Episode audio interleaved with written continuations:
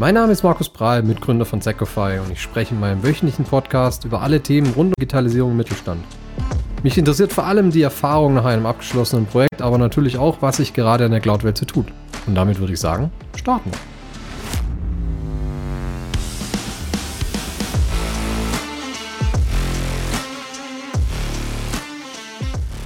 Heute spreche ich mit Marek Kus und ja, ich weiß gar nicht, Marek, wie ich dich überhaupt ankündigen soll. Du bist ja eigentlich der umtriebigste Projektmanager, Interimsmanager, wie auch immer man es nennen will, den ich so kenne. Aber da hast du vielleicht gleich selber nochmal kurz Gelegenheit, was zu dir zu sagen. Worauf wir heute auf jeden Fall sprechen will mit dir ist, ja, was ist so dein Alltag von als externer Projekt-Interimsmanager letztendlich? Natürlich, welche Cloud-Themen kommen dir da an dir vorbei? Und ich möchte auch ein bisschen, weil du gesagt hast, ihr beschäftigt euch gerade mit Nearshoring, auch da nochmal kurz ein bisschen draufgehen. Ja, wie, wie funktioniert das für euch? Was seid ihr da für Herausforderungen? Ja, was ist das für ein, ein Wahnsinn letztendlich? Aber jetzt vielleicht erstmal, magst du ein, zwei Worte zu dir sagen und wer du bist, was du machst? Ja, danke, Markus. Ja, mein Name ist Marek Kroos. Ich weiß, mein Name, Nachname ist äh, besonders schwer auszusprechen, von daher sage ich immer Kroos dazu. Aber am besten mit Vornamen. Wir haben ja in der, wir sind ja in der IT fast überall immer mit du, Zum Glück, ja. englischsprachigen Umfeld. Von daher Marek ist viel einfacher. Ja, wie du schon richtig gesagt hast, ähm, ich bin äh, schon seit langer Zeit, über 30 Jahren in der IT, in den letzten 10, 15 Jahren schwerpunktmäßig als Projektmanager, Programmmanager, Transition Manager, Interimsmanager in verschiedenen Rollen bei verschiedenen Kunden unterwegs und äh, mit der Omni IT seit mehr als fünf Jahren auch am Markt, äh, schwerpunktmäßig in den Cloud- und Security-Themen. Und äh, wir merken immer mehr, dass die Verbindung, gerade wenn man in Richtung Cloud geht, und die Security-Themen, die äh, aus der Vergangenheit sehr stark in den eigenen Rechenzentren relevant waren, aber immer mehr sich in die, äh, auch in die Cloud verlagern, dass diese Themen sehr viel miteinander zu tun haben und immer mehr Kunden auch davon betroffen sind. Du kannst Von kein Cloud ohne Security machen, letztendlich. Genau, genau so ist es. Genau so ist es. Also man darf es heute nicht mehr getrennt betrachten, sondern Security ist überall relevant, genauso wie in den eigenen, sagen wir mal, RZ On-Prem-Umgebungen, genauso viel mehr noch in den Cloud-Umgebungen. Mhm. Korrekt. Kurzer Hinweis dazu, wenn es bei mir im Hintergrund rumpelt. Ich habe mal wieder die, die, das Glück eines Sommergewitters. Ich habe das Gefühl, hier an den Alpen regnet sich jeden Tag gerade ab. ähm, okay. Aber das soll uns nicht stören. Ja, vielen, vielen Dank auf jeden Fall für dein Intro. Erste Frage, die ich üblicherweise stelle, hast du eine Morgenroutine? Startest du irgendwie mit einem bestimmten Ablauf in den Tag oder so jeden Tag unterschiedlich? Nee, das ist tatsächlich so, dass ich so eine gewisse Morgenroutine habe. Äh, was ich brauche, ist morgens äh, nach dem Aufstehen, nicht allzu lang nach dem Aufstehen, einen ersten guten Espresso. Ich habe mir vor einigen Jahren eine sehr gute Siebträgermaschine gegönnt, äh, die bei mir zu Hause steht. Und das gehört zu meinem Morgenritual, dass ich mir erstmal einen guten Espresso mache. Also das ist meine Morgenroutine. Danach fängt der Tag unterschiedlich an, egal ob ich jetzt quasi ganz normal einen Arbeitstag habe oder einen Reisetag oder auch einen Urlaubstag, aber der Espresso morgens muss immer sein. Hast du beim Espresso dein Handy in der Hand oder vermeidest du es da noch? Nein, da habe ich noch kein Handy in der Hand. Äh, ich versuche so diese Fokuszeiten zu haben, wo ich sage, es gibt Zeiten, da habe ich keine äh, elektronischen Geräte in der Hand, äh, sondern äh, da fokussiere ich mich auf das, was ich gerade tue. Das sei es jetzt ein Espresso machen oder vielleicht sogar mal ein Gespräch noch mit jemandem. Ich habe auch so ein Ritual, dass ich mit meinem Nachbarn regelmäßig äh, Espresso trinke. Von daher, das sind so diese unterschiedlichen Rituale. Aber nein, ich habe da kein äh, Gerät in der Hand beim Espresso trinken. Das ist auch gut. Man soll es auch genießen, ja, darauf fokussieren, äh, richtig schmecken. Kann ich verstehen. Ja, jetzt hast du vorhin gesagt, ja, seit 15 Jahren gut selbstständig mit deinem eigenen, mit deiner eigenen Company, mit MSC heißt sie, glaube ich, ne? MCS? MCS, äh, MCS Consult. MCS, MCS Consult. Genau. Ich verdrehe es jedes Mal. Äh, seit fünf Jahren nochmal zusätzlich Unternehmen gegründet, zusammen mit dem Patrick, hier ähm, die Omni-IT, die du auch schon gesprochen hast. Wie bist du in die Selbstständigkeit gekommen? Wie, ist, wie, wie hast du die Entscheidung getroffen, okay, ich mache es jetzt einfach selber? Ja, eigentlich muss man noch weiter zurückgehen. Ich habe in den äh, 90er Jahren äh, nach meinem Studium, ich habe Wirtschaftsinformatik studiert, die ersten vier Jahre in Karlsruhe als Softwareentwickler gearbeitet, später auch ein kleines Software-Team geleitet und bin dann 94 nach München gekommen, stärker dann in die IT-Infrastrukturberatung oder ja, Systemtechnik hieß es damals. Und wir haben uns dann 1995, äh, nach dem ersten Jahr, wo ich in München war, mit drei anderen Kollegen zum ersten Mal selbstständig gemacht. Wir haben also eine eigene erste IT-Firma gegründet und da be begann es schon mit der Selbstständigkeit. Das heißt, da habe ich schon die ersten Erfahrungen gesammelt, habe dann verschiedene weitere Stationen hinter mich gebracht, auch bei amerikanischen IT-Firmen, also bei Herstellern unterwegs gewesen und dann seit 2009 äh, mit der MCS Consult tatsächlich selbstständig unterwegs. Ich glaube, das lag einfach daran, dass ich verschiedene Seiten kennengelernt habe, aber die Selbstständigkeit mich immer wieder gereizt hat, weil einerseits kann man ein bisschen selber das gestalten, was man machen möchte. Zum einen, zum anderen, was ich auch festgestellt habe in meinen äh, Jahren äh, als Projektleiter oder Transition Manager, ich bin in vielen Projekten quasi bei Kunden und ähm, beauftragt, Projekte zu tun. Und als Externer ist es immer leichter, vielleicht auf gewisse Dinge, die nicht gut laufen oder die man verändern kann, einfach hinzuweisen, weil man als, als Externer jederzeit, wenn man unangenehm wird, natürlich dann auch ausgetauscht werden kann.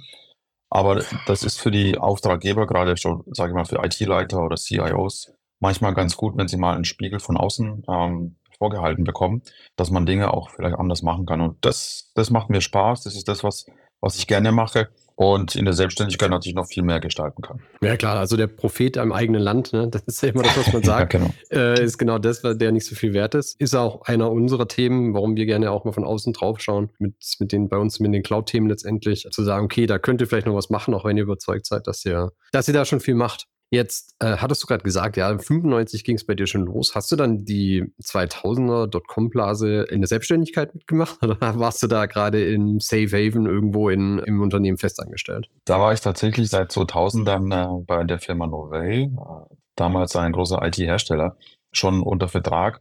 Von daher habe ich die Dotcom-Blase tatsächlich als Angestellter erlebt äh, bei einem amerikanischen IT-Hersteller.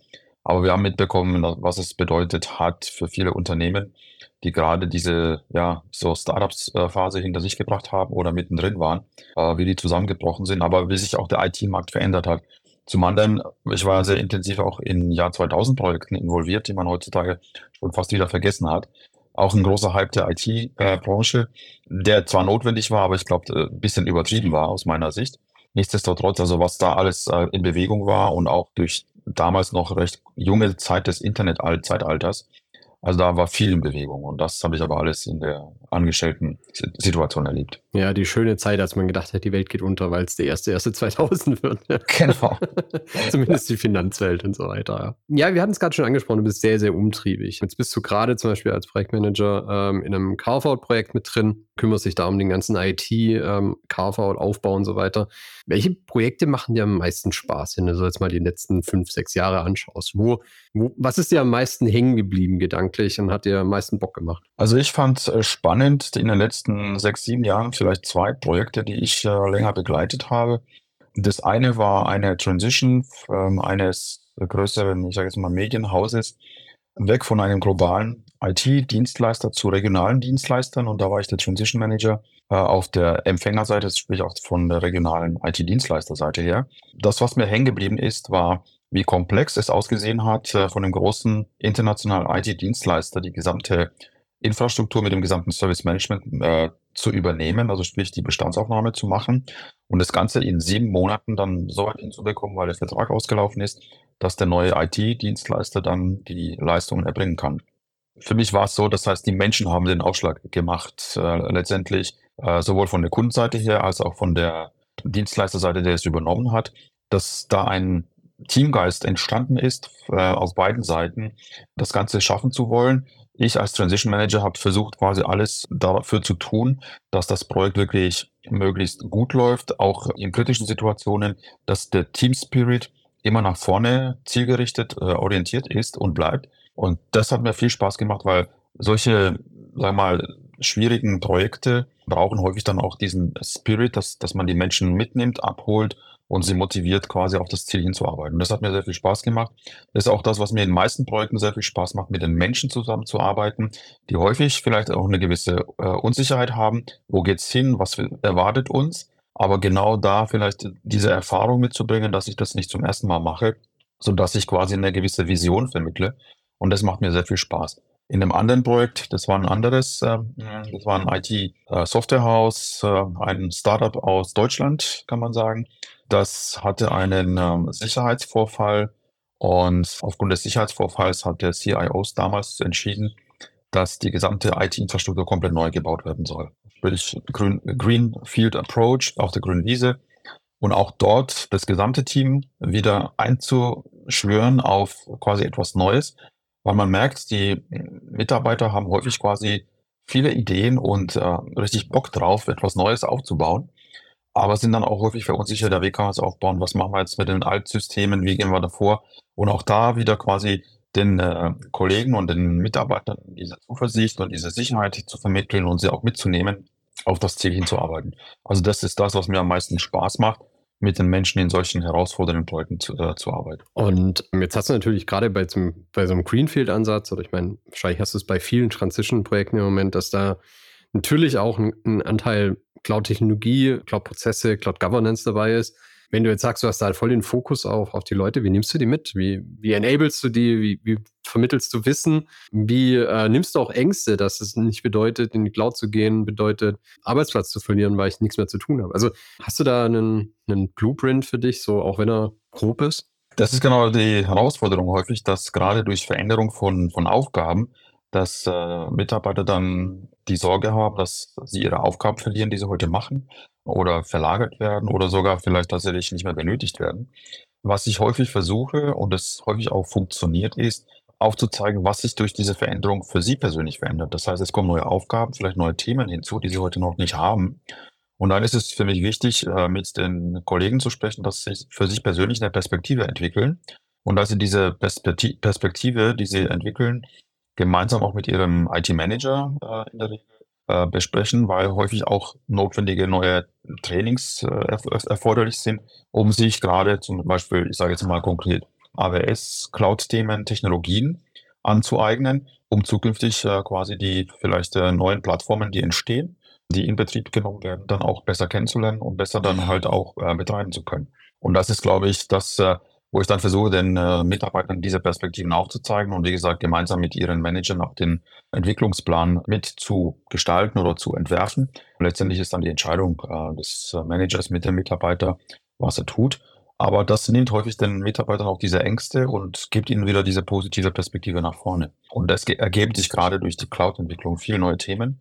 Und das merke ich in vielen Projekten, dass gerade viele der Mitarbeiter noch aus der, sag ich mal, klassischen alten On-Prem-Welt kommen aber die Entwicklung Richtung Cloud auch für sie nichts etwas bedeutet, puh, das ist ein, etwas Neues, irgendwie ein schwarzes Loch, das kenne ich nicht, sondern äh, sie mitzunehmen, dass vieles ähnlich ist wie in On-Prem, nur vielleicht Denkweisen, Methoden, Verfahren sich auch verändern, aber dass es auch wieder die Chance ist, vielleicht Dinge ganz anders und äh, neu zu tun. Hm.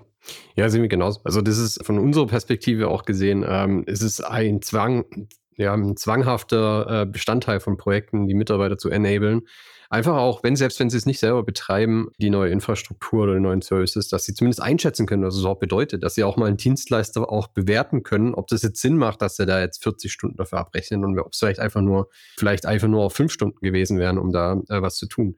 Also ich glaube, diesen, diese Einschätzung dieser neuen Technologien, die musst du mitgeben und den Leuten vermitteln können, dass sie zumindest ja selber einen Überblick haben über das, über was sie letztendlich selber herrschen, sage ich mal. Ja.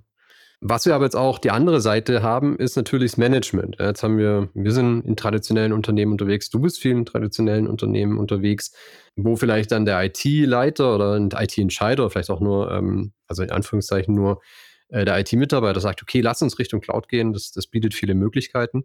Und jetzt gehört das Management überzeugt, die viel noch Halbwissen haben, äh, die viel auch durch Medien gebrandmarkt sind, sage ich mal, oder vielleicht auch durch Kontakteerfahrungen von, von anderen Geschäftsführern, mit denen sie unterwegs sind.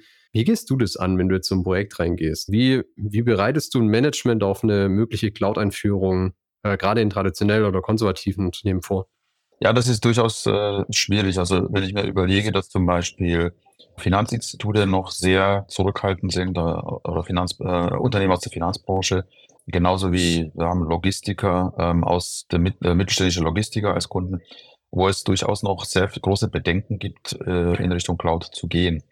Aber ich merke, dass die Offenheit und auch die Bereitschaft, sich damit zu beschäftigen und vielleicht den ersten Schritt zu gehen mit unkritischen Anwendungen oder Systemen, dass die Bereitschaft schon da ist. Letztendlich äh, die zwei wichtigsten Themen, die mir da begegnen im Managementumfeld, sind das Thema Datenschutz und auch das Thema der Kontrolle. Also Kontrolle, Informationssicherheit. Denn äh, die meisten haben ja die Sorge, dass sie quasi etwas aus der Hand geben, weil alles, was im eigenen Rechenzentrum ist, das habe ich voll unter der Kontrolle. Ob das deswegen gut läuft, das sei mal dahingestellt. Aber ich kann äh, diese Kontrolle den Stecker hat, ziehen. Ja. Genau, genau. Notfalls sich den Stecker, äh, klemme meine Warnverbindung zum Provider ab und dann bin ich erstmal safe. Nein, also da ist es tatsächlich so, dass dieser äh, gefühlte Kontrollverlust schon eine gewisse Rolle spielt, zu sagen, ich habe ja nicht mehr alles im Griff, sondern ich muss mit dem Provider sprechen. Aber auf der anderen Seite versuche ich dann auch zu erklären, wie viele Provider habt ihr denn heute schon? Das heißt, zu hinterfragen, wie viele externe Dienstleister machen schon IT-Leistungen für euch? Habt ihr da auch die vollständige Kontrolle drüber? Also dieses Gefühl des Kontrollverlustes wegzunehmen, das ist das eine. Und das andere mit dem Thema Datenschutz. Aus meiner Sicht auch Thema, was nicht ganz einfach ist, äh, wo man tatsächlich viel auch Beratungsunterstützung äh, braucht. Ich denke mal, beispielsweise Microsoft mit Office 365 äh, ist ja ein mittlerweile ja fast Standard, das äh, viele Unternehmen eingeführt haben.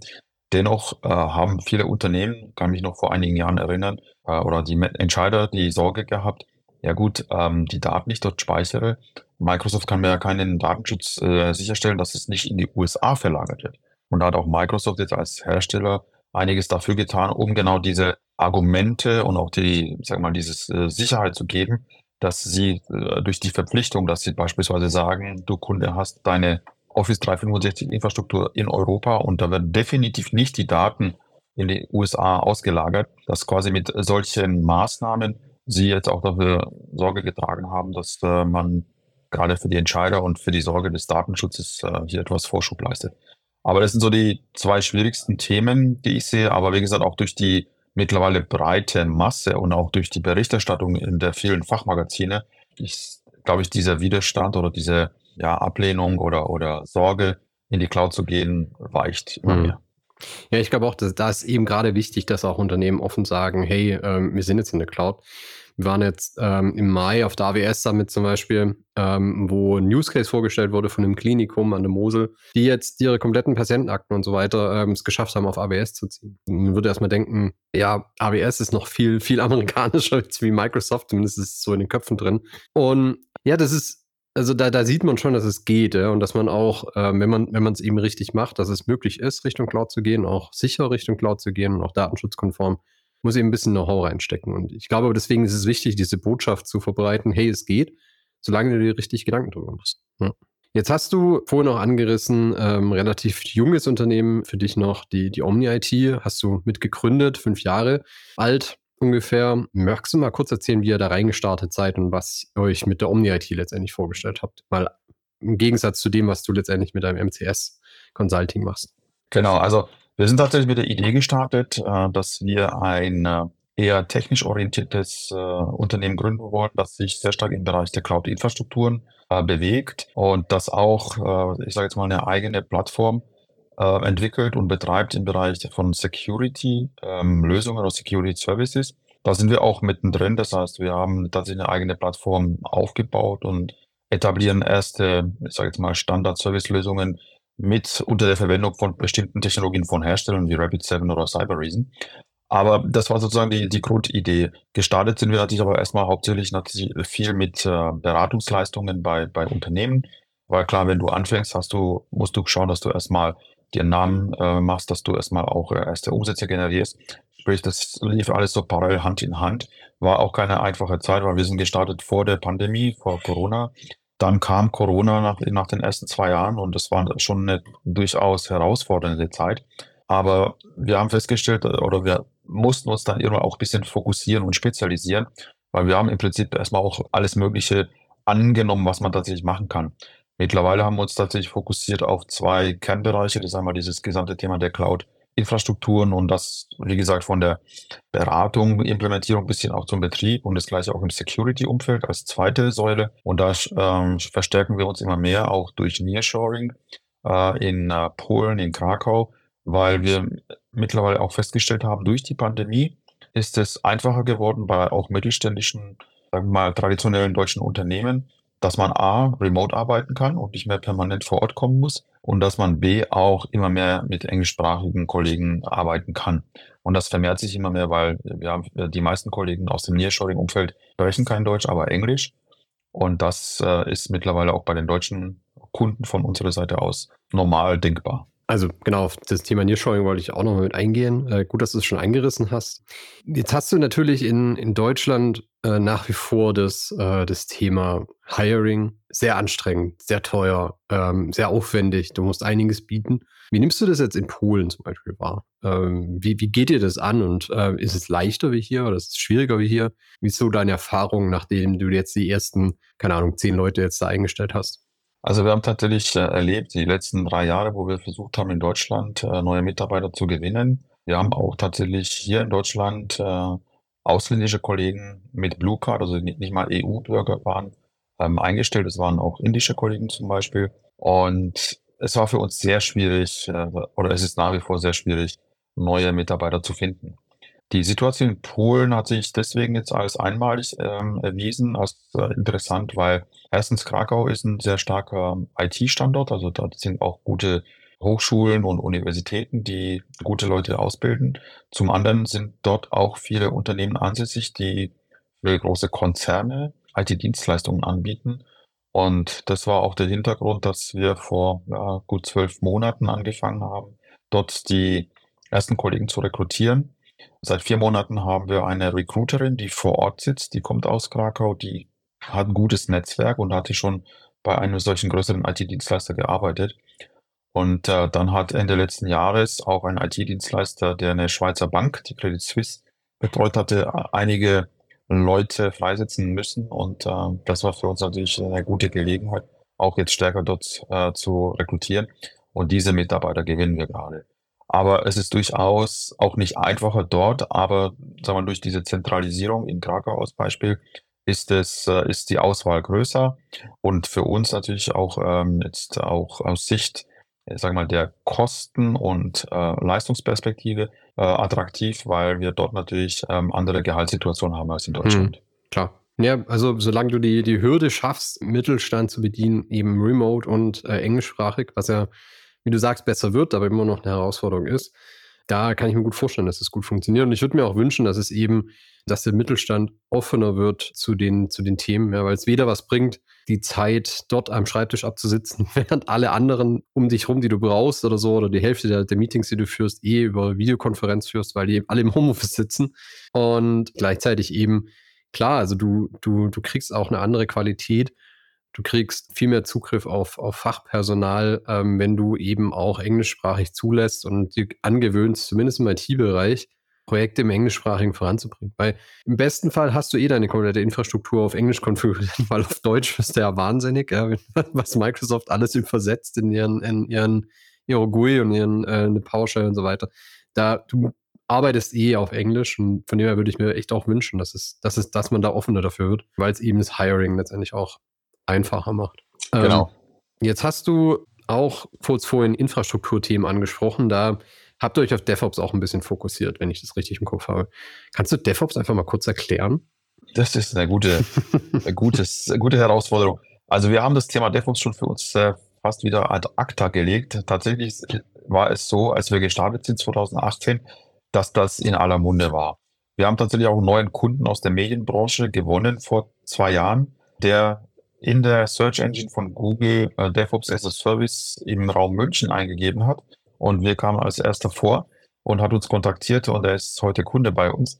DevOps, ja, das ist für mich eigentlich eher eine Methodik, denn ein irgendwie Beschreibung einer Rolle, weil letztendlich sagt es nur aus, dass man einerseits äh, Dev Entwickler äh, heute im Cloud-Umfeld, das muss man ganz klar dazu sagen. Also es hat nichts mit der klassischen Softwareentwicklung zu tun und ich kenne es noch aus den 90er Jahren, sondern heute wird ganz anders entwickelt. Aber dass quasi gerade die Softwareentwicklung und das Operations sehr viel enger zusammenrücken muss, wenn man in kurzen Zyklen Software aus, ausbringen will. Ja? Wenn man also mit, was weiß ich, zwei, drei, vierwöchigen Sprints arbeiten will. Wir betreiben oder wir bezeichnen es mittlerweile als Plattform Engineering. Also wir betreiben nicht mehr DevOps as a Service, sondern Plattform Engineering as a Service, weil das eigentlich viel besser beschreibt, das, was wir sich tun.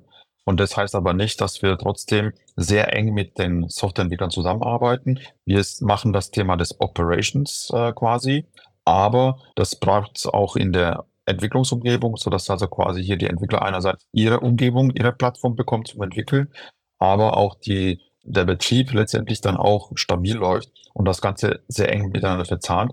Aber der Fokus ist eher auf dem Thema Platform Engineering. Deswegen, also ich versuche das Thema DevOps oder die, den Begriff DevOps so zu erklären, dass es äh, eine enge Verbindung zwischen Softwareentwicklung und äh, Betrieb und Plattform sein muss, aber dass das sehr häufig missverstanden wird und auch missbraucht wird. Also euer Teil davon ist letztendlich die Infrastruktur für die Entwickler bereitzustellen. Ähm, zum einen, dass sie arbeiten und entwickeln können, zum anderen eben für die Software selber oder die Applikation und natürlich den Betrieb hinten raus. Okay. Genau, genau so ist es ja. Das andere große Thema bei euch, das hast du gerade schon angerissen, Security-Plattform. Was versucht ihr damit zu erreichen? Also wir stellen fest durch die vielen Gespräche mit äh, unterschiedlichen äh, Größen von Unternehmen aus allen Branchen, sie sehen immer mehr Bedrohungen und auch die Angriffe, die sie selber haben. Häufig wissen sie auch teilweise gar nicht, was sie an Angriffen haben. Das heißt, wir schaffen häufig erstmal Transparenz äh, durch Einführung von irgendwelchen Schwachstellenanalysen oder anderen Werkzeugen, um ihnen auch zu zeigen, wo äh, diese Unternehmen eventuell Risiken haben, um dann zu, äh, zu sagen, um euch besser zu schützen, egal ob jetzt noch mit einer On-Prem-Struktur, Cloud-Struktur, Kombination aus beidem, ist es in der Regel, dass quasi das, was das Unternehmen macht und letztendlich wofür das Unternehmen steht, dass äh, im Bereich der IT-Sicherheit sie meistens nicht so tief aufgestellt sein können vom Wissen her und äh, auch von der Kapazität her, um quasi den ständigen äh, Bedrohungsszenarien und Angriffsszenarien Personal und auch Wissen und auch Werkzeuge äh, vorzuhalten. Von daher ähm, gehen wir auch stärker dazu über, dass wir nicht nur diese Analysen und die Einführung von irgendwelchen Tools machen, sondern dass wir das auch für die Kunden betreiben mit unterschiedlichen Serviceangeboten, dass wir sagen, wir monitoren und der Kunde macht dann selber beispielsweise Abwehrmechanismen oder Incident-Response-Verfahren. Wir bieten es aber auch ein bisschen zum Incident-Response, um gerade dort die Kunden zu unterstützen, wenn sie tatsächlich Angriffe haben, dass sie sehr schnell Mechanismen und Maßnahmen ergreifen, damit sie sich vor dem Angriff schützen können. Und das ist letztendlich die Kombination, weil es wird aus meiner Sicht immer mehr solche Unternehmen geben müssen, die letztendlich die normalen traditionellen Unternehmen äh, im Bereich der IT-Sicherheit unterstützen. Hm. Ja, ich meine, Sicherheit ist das große Thema. Es gibt kein Cloud-Projekt ohne Sicherheit oder ohne Security. Bin ich voll bei dir. Und natürlich wird es komplexer mit jedem Mal. Ähm, die, die ganzen Angreifer äh, schlafen auch nicht, sind technologisch sehr, sehr gut gerüstet. Kann ich verstehen, dass, dass da auf jeden Fall hm, man deutlich was machen muss, letztendlich, um, um da ein Angebot zu den Unternehmen zu geben, um da überhaupt mit Schritt halten zu können. Ja? Ohne jetzt in die Panikmache zu fallen zu wollen. Ja. Eine Frage habe ich noch, die ähm, eher auf so die Erfahrung aus deinen Projekten zielt, aus vielleicht auch den Projekten, die du mit der Omni-IT gemacht hast. Gibt es etwas, das sich eigentlich immer wiederholt, wenn du solche Projekte hast? Also, was, wenn du so, so ein Projektereignis oder sowas in der Art, auf das du schon wartest, wenn du ein Projekt anfängst, wo du schon sagst, okay, ich bin gespannt, wann das jetzt kommt, wann ich mich um das kümmern muss? Das ist eine sehr gute Frage. Ähm, wenn ich so überlege, tatsächlich in den Projekten, wo ich bis jetzt war und was so die, genau die solche wiederkehrenden Ereignisse gewesen sind, äh, was ich feststelle, was häufig immer noch vernachlässigt wird oder was aber auch für mich zum, zum wichtigen Thema in jedem Projekt zählt, ist Projektcontrolling. Das hat wenig mit Technik zu tun, aber es hat natürlich damit zu tun, Planbarkeit und ich sage auch mal Budgetkontrolle. Das ist ein sehr häufiges Thema, wird äh, unterschätzt und bei vielen Unternehmen, wenn man gerade mit, mit Entscheidern zu tun hat und mit Controllern, ein wichtiges Thema. Und, und gerade das Thema der Planbarkeit und auch der Rentabilität von Projekten ein bisschen zu schärfen, kommt das Thema immer wieder. Häufig äh, nicht am Anfang, sondern später, weil ich nicht immer zu Beginn nach einem Projektbudget frage. Äh, bei unseren Projekten natürlich, wir bieten an, wir kalkulieren. Aber auch da ist es häufig so, wir versuchen natürlich nach den, ich sage jetzt mal, Best Efforts oder nach den Standard vorzugehen und anzubieten. Trotzdem weiß man aus jedem Projekt, da gibt es so viele Unwägbarkeiten, die einem begegnen, die plötzlich die Kosten und Aufwände in die Höhe treiben können. Und diese Erfahrung, dass äh, quasi dieses Thema Project Controlling auch von Anfang anfängt, das richtig sauber zu tracken. Wie weit bin ich im Fortschritt? Wie viel habe ich noch übrig? Reicht das aus, rechtzeitig mit den Entscheidern zu sprechen über Veränderungen oder über Anpassungsbedarf? Das wird häufig unterschätzt und das kommt in jedem Projekt immer wieder vor. Mal früher, mal später. Und das ist das etwas, was ich wiederkehrend immer wieder sehe. Okay, spannend, ja. Also klar, das ist ein wichtiges, geht natürlich irgendwo ums Geld. Ja, ist auch Trendthema 2023 ja. für die Cloud. Kostenoptimierung, also warum soll es in den Projekten hier nicht anders sein? Kann ich gut nachvollziehen. Und ja, äh, sehe ich auch, äh, ist oft unterschätzt und passiert vor allem bei, wenn du Projekte hast, wo du viel Kommunikation hast, wo dann immer wieder heißt, ach komm, das machen wir, die Kleinigkeit machen wir hier noch mit, machen wir da noch mit, dann kommt hier mal eine Stunde dazu, da eine Stunde dazu. Und zack, hast du eine ordentliche Budgetüberschreitung dabei. Ja, spannend auf jeden Fall. Gut zu wissen. Wenn wir es jetzt mal zusammenfassen, äh, unser Gespräch, dann haben wir eigentlich zwei Sachen rausgenommen. Zum einen, ähm, du sagst, ähm, die, wenn man Projekte macht, äh, ist das Mitnehmen der Leute das Wichtigste. Und für das Seelenheil des Projektmanagers kümmere dich ums Controlling. Und äh, dann, dann wird das schon alles laufen. Und ansonsten bin ich eigentlich soweit durch von meiner Seite, meinen Fragen.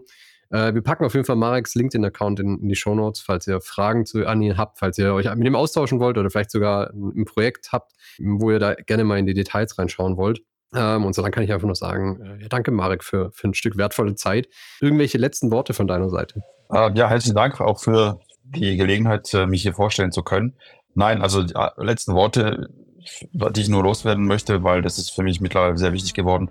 Wir arbeiten in Projekten viel mit Technik, aber wir arbeiten in allen Projekten auch mit Menschen. Und das äh, habe ich im Laufe meines Lebens äh, auch in IT kennengelernt. Wenn ich die Menschen anspreche, mitnehme, habe ich häufig auch Erfolg. Und ich glaube, das darf man nicht vergessen in äh, solchen IT-Projekten. Schöner Abschluss. Dann danke dir nochmal und bis bald. Alles klar, danke dir, Markus. Bis bald.